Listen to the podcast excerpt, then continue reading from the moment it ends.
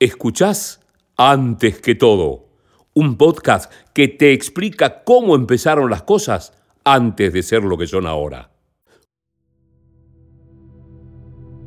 Hoy en Antes que todo hablamos con Marcelo Pacetti, que es subdirector del diario La Capital de Mar del Plata, uno de los medios más importantes de la provincia de Buenos Aires con más de 100 años de historia. Marcelo cuenta cómo fue el proceso por el cual se sumaron a Internet, los aprendizajes internos de la redacción y la convivencia entre las nuevas generaciones de periodistas y el staff tradicional que hace tener un producto con un plus especial. Sí, fue, fue un momento bisagra, porque eh, acostumbrado toda una redacción a trabajar en el papel, eh, ir luego a, esta, a este nuevo formato que se imponía en el mundo, era un desafío. Ingresamos lentamente en este, en este nuevo mundo con una preparación de todos los, periodistas. Había muchos que se negaban eh, absolutamente, eh, otros que no entendían el formato, otros que eh, les costaba cambiar o, trabajar en la inmediatez. Pero bueno, fue un proceso largo que afortunadamente terminó dando resultados. Pero bueno, era un camino que no había otra salida, habría que tomar esa ruta sí o sí. Y bueno, fue una decisión política, empresarial, que se adoptó y que, bueno, afortunadamente dio buenos resultados. Con el, con correr de los años se fueron buenos resultados. Eh, pienso que muchas veces escuchamos o leemos, vemos las experiencias de los medios porteños relacionados a, a, su incursión en el mundo digital o los medios de grandes medios de Estados Unidos, de España, pero poco sabemos también de los medios del interior, que los procesos en sí son diferentes por tener otra audiencia y también otra composición en la sociedad, ¿no? Tal cual, tal cual. Una es eso y otra es la cuestión económica. La cuestión económica ha jugado un rol importante porque hubo que eh, hacer cambio de equipo, modernizarse, pero eh, también muy, muy, fue muy sui generis el cambio, muy, muy de ver experiencias eh, nacionales e internacionales y al mismo tiempo trabajar mucho con prueba y error. No, no había un manual, si se quiere, o un camino claro para seguir, pero se sabía que ese era el camino. Ahora, ¿cómo transitarlo? Estuvo lleno de escollos, pero finalmente, insisto, eh, uno en esto sigue aprendiendo día a día, eso es verdad, pero el, puntapié inicial se dio porque se sabía que que no lo daba, perdía, ¿no? Se quedaba en el camino. Bueno, y en sí, este, bueno, la capital es el gran medio de la región y de la provincia, pero también apareció en otros competidores que también vieron en el mundo de Internet algo diferente y ahí se sumó otra competencia, no solo la del papel con otros medios, sino también del mundo digital. Y con esto que, bueno, vos sabés bien, porque sos un, usuario activo de Twitter y en su momento de los blogs, ¿no? Aparecían fuentes de información y comunicación diferentes a las que se venían tratando. Eso fue brillante, José, porque no solo se democratizó la información, era una época en Mar de Plata el único medio que había escrito era La Capital. Y el medio más fuerte. Sin embargo, hoy el, oyente, el lector, eh, tiene una infinidad de propuestas con una serie de portales, algunos eh, en los cuales trabajan apenas una o dos personas, en otros que tienen redacciones muy bien montadas. Y eso es fantástico, no solo para, para el lector, para el ciudadano y para, para la democracia, sino también profesionalmente, porque nos obliga a estar en, en, el instante, a, estar eh, actualizado y como decimos, las redes sociales que son una fuente inagotable de recursos. Muchísimas, muchísimas de nuestras notas, muchísimos de nuestros trabajos tienen como fuente o como origen algo que se disparó en las redes sociales. Y eso es fantástico, fantástico porque además ha permitido, y eso es algo que siempre insisto, como nunca en otros tiempos, la incorporación de jóvenes en las redacciones.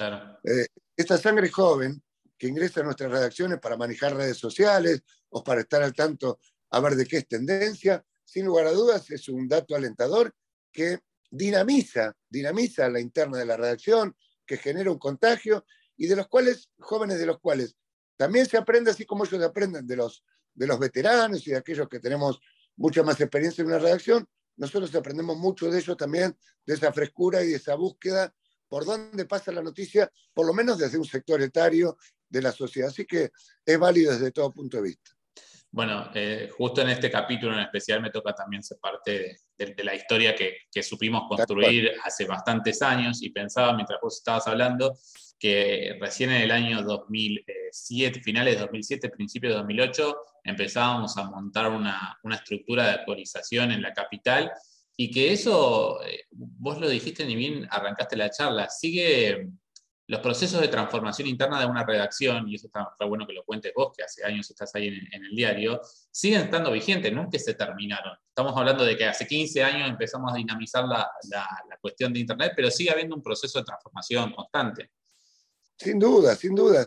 Eh, todos los días hay cambios, todos los días hay evoluciones, y en este sentido te cuento, nosotros, por ejemplo, en el diario estamos apuntando a, eh, a nivel futuro inmediato, a tener una presencia mucho más grande en lo que tiene que ver con lo audiovisual, eh, la noticia audiovisual, la, filmación, el, clip, el reel, y, todo eso se está trabajando fuerte. Estamos creando un laboratorio de medios con la adquisición de cámaras específicas, un estudio de televisión en nuestra propia redacción, porque sabemos que la tendencia va por ese lado también y que y eso implica también el, entusiasmo y las ganas de, de aprender de todo, ¿no? Hay hay redactores que están haciendo cursos, hay otros que se están perfeccionando, hay fotógrafos que están aprendiendo a editar. En definitiva, toda una, serie de, cambios eh, vertiginosos, por cierto, pero que se dan a diario y que nos obligan a estar al día, nos obligan a estar al día. Hoy es eso, eh, ayer fue el podcast, eh, fueron los newsletters, quién sabe lo que viene, pero bueno, uno no se puede quedar de brazos cruzados, esto es muy dinámico, las audiencias cambian y además, eh, yo siempre pongo este ejemplo, José, nosotros pescábamos con un medio mundo una pileta en una época, y hoy ese medio mundo es un mar, tenés que pescar un mar gigante donde eh, las audiencias migran, van y vienen, nadie se casa con un medio, es para chequear, para confirmar, para buscar una alternativa distinta, así que la obligación es estar diariamente eh, modernizados, mejor informados y ofreciéndole todas las herramientas que se pueda al lector sin perder la esencia, obviamente, sin perder la esencia de lo que es el periodismo o un medio gráfico como La Capital, que nació en 1905, con preconceptos y conceptos válidos a lo largo de toda esta historia, pero que claro, hay que ponerle, hay que sacarle el traje gris, le fuimos sacando el traje gris y ponerle ropa de colores, ¿no? Eh, pensaba mientras hablabas vos en dos cosas fuertes que tiene la capital y que ha tenido a lo largo de estos años y sigue teniendo. Por un lado, el staff, los redactores, que vos como decís, si bien hay gente joven, hay gente con mucha experiencia en, temas muy específicos. Y por otro, una cosa que creo que nos apasiona a los dos, que es el inmenso archivo que tienen. ¿Cómo, cómo eso llevan al mundo digital o cómo se, se equilibran esa, esos dos, esas dos cuestiones que te menciono hacia el sector digital? Eso es fantástico, eso es fantástico. el archivo del diario es eh, fenomenal. Y te cuento que ah, si de algo nos sirvió la, espantosa pandemia que vivimos, y cuando no había tanta material eh, actual, era todo pandemia, nosotros buscamos otra agenda. Y los chicos de deporte, por ejemplo, cuando se suspendieron todas las competencias deportivas, empezaron a buscar en el archivo.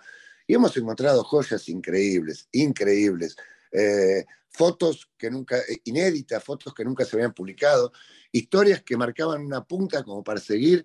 Y hemos hecho en este tiempo de pandemia una serie de, artículos que realmente le sacamos el jugo a ese archivo, que es un potencial increíble. Vos, te cuento que nosotros tenemos eh, todos los negativos, los negativos de los últimos 70, 80 años, y te encontramos fotos desde Rodolfo Walsh disertando en Mar de Plata, a Fabio de Perón a Maradona.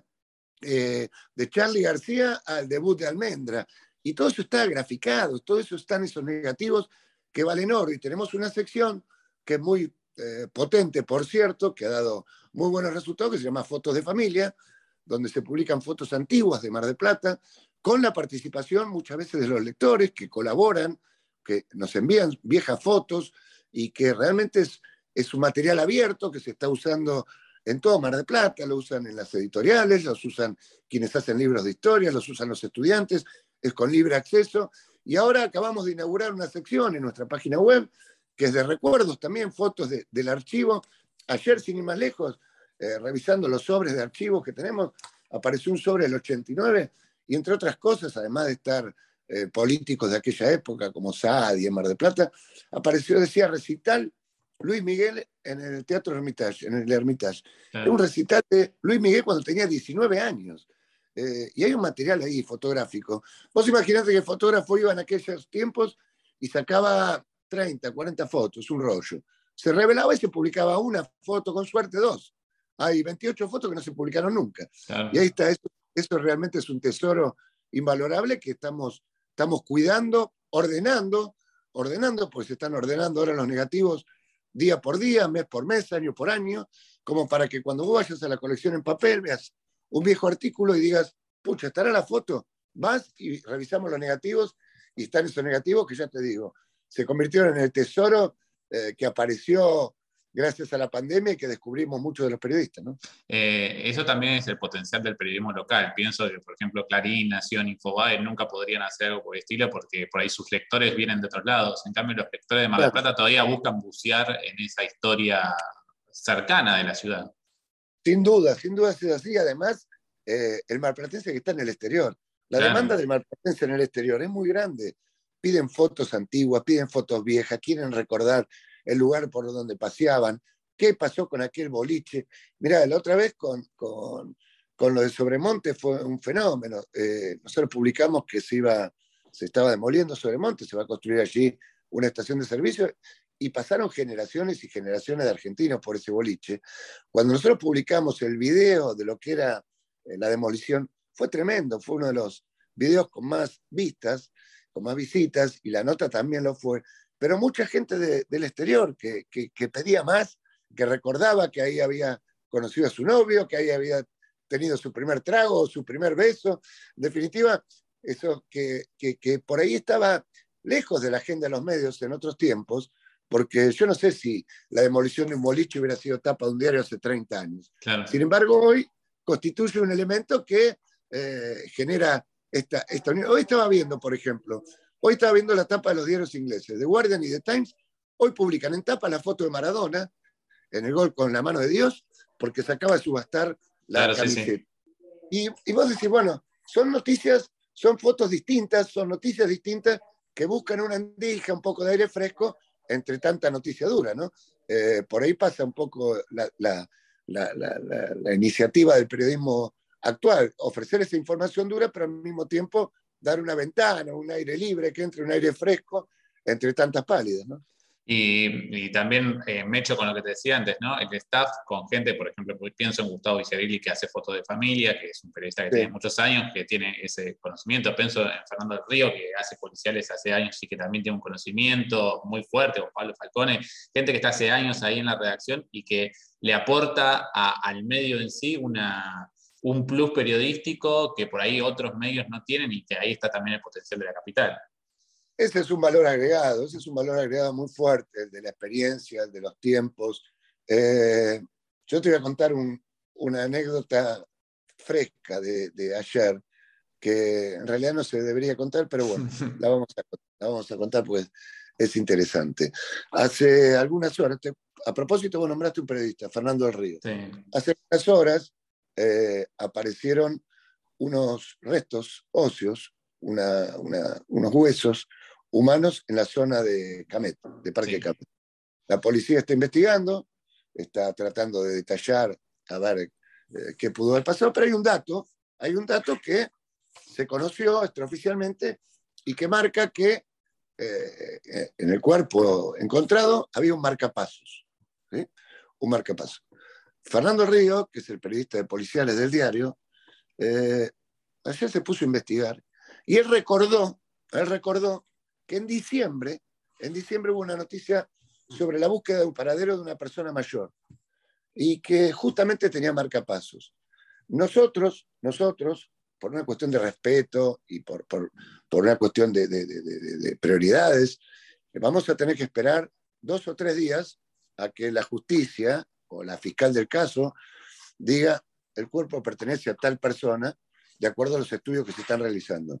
Nosotros ya sabemos, nosotros ya sabemos eh, quién es el oxiso, quién es esa persona que falleció o que la asesinaron, obviamente, eh, a fines de diciembre. Y eso te lo da la experiencia. Eso te lo da la experiencia. Hizo un trabajo fenomenal y que en cuanto las autoridades judiciales autoricen a, dar la información, nosotros tenemos toda la historia. Ya está toda la historia cosechada, recogida, chequeada, confirmada, a la espera del respeto a los, a los poderes imperantes. ¿no? Eh, lo último que te pregunto, que tiene que ver con el futuro a corto plazo. Vos mencionabas un poquito las ideas que están teniendo relacionadas con el mundo audiovisual dentro de la capital, pero me imagino que también mirando la estructura macro, eh, preocupa también el, futuro de la industria así, pero creo que siempre ha preocupado, ¿no?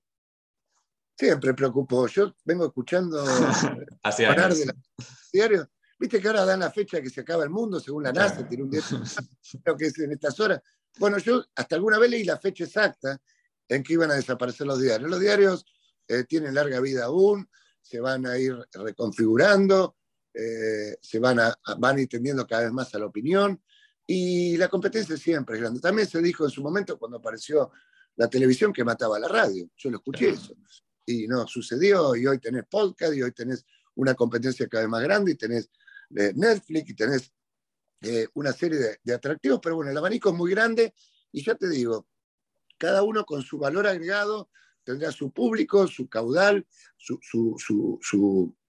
su, audiencia, con el valor cada vez más fuerte, insisto, como decías vos, de las plumas que son históricas, del que pueda marcar una diferencia, porque hoy la información la tenemos todos, la recibimos todos, todos, tus oyentes, tus lectores, quienes están escuchando este podcast, todos tenemos la misma información, podemos acceder todos a la misma información. Después está en el trabajo del periodista y del profesional encontrarle la vuelta o el, o el sentido distinto como para hacerlo más atractivo o, más, o agregarle valor extra a esa información que ya te digo, circula libremente y bienvenido sea. Esto es un, un beneficio eh, muy importante para, para, para, la democracia, para el periodismo, y también tiene su lado negativo en el, en el, en el aspecto de las redes sociales, ¿no? Hoy tenemos todo este debate, ¿qué va a pasar con Twitter? ¿Qué va a hacer este, este multimillonario con, el futuro de la red social? ¿Le va a cobrar a los gobiernos? ¿Le va a cobrar a las marcas? ¿Va a marcar eh, el camino de la información? En definitiva, la historia es continua en el periodismo. Todos los días aparece algo nuevo y si se quiere, es la parte fascinante de esta actividad que hemos elegido. ¿no? Escuchaste antes que todo un podcast pensado, producido y realizado por José Di Bartolo. Todos los episodios están disponibles en Spotify. Seguí a arroba José Di Bartolo en las redes para más contenidos relacionados.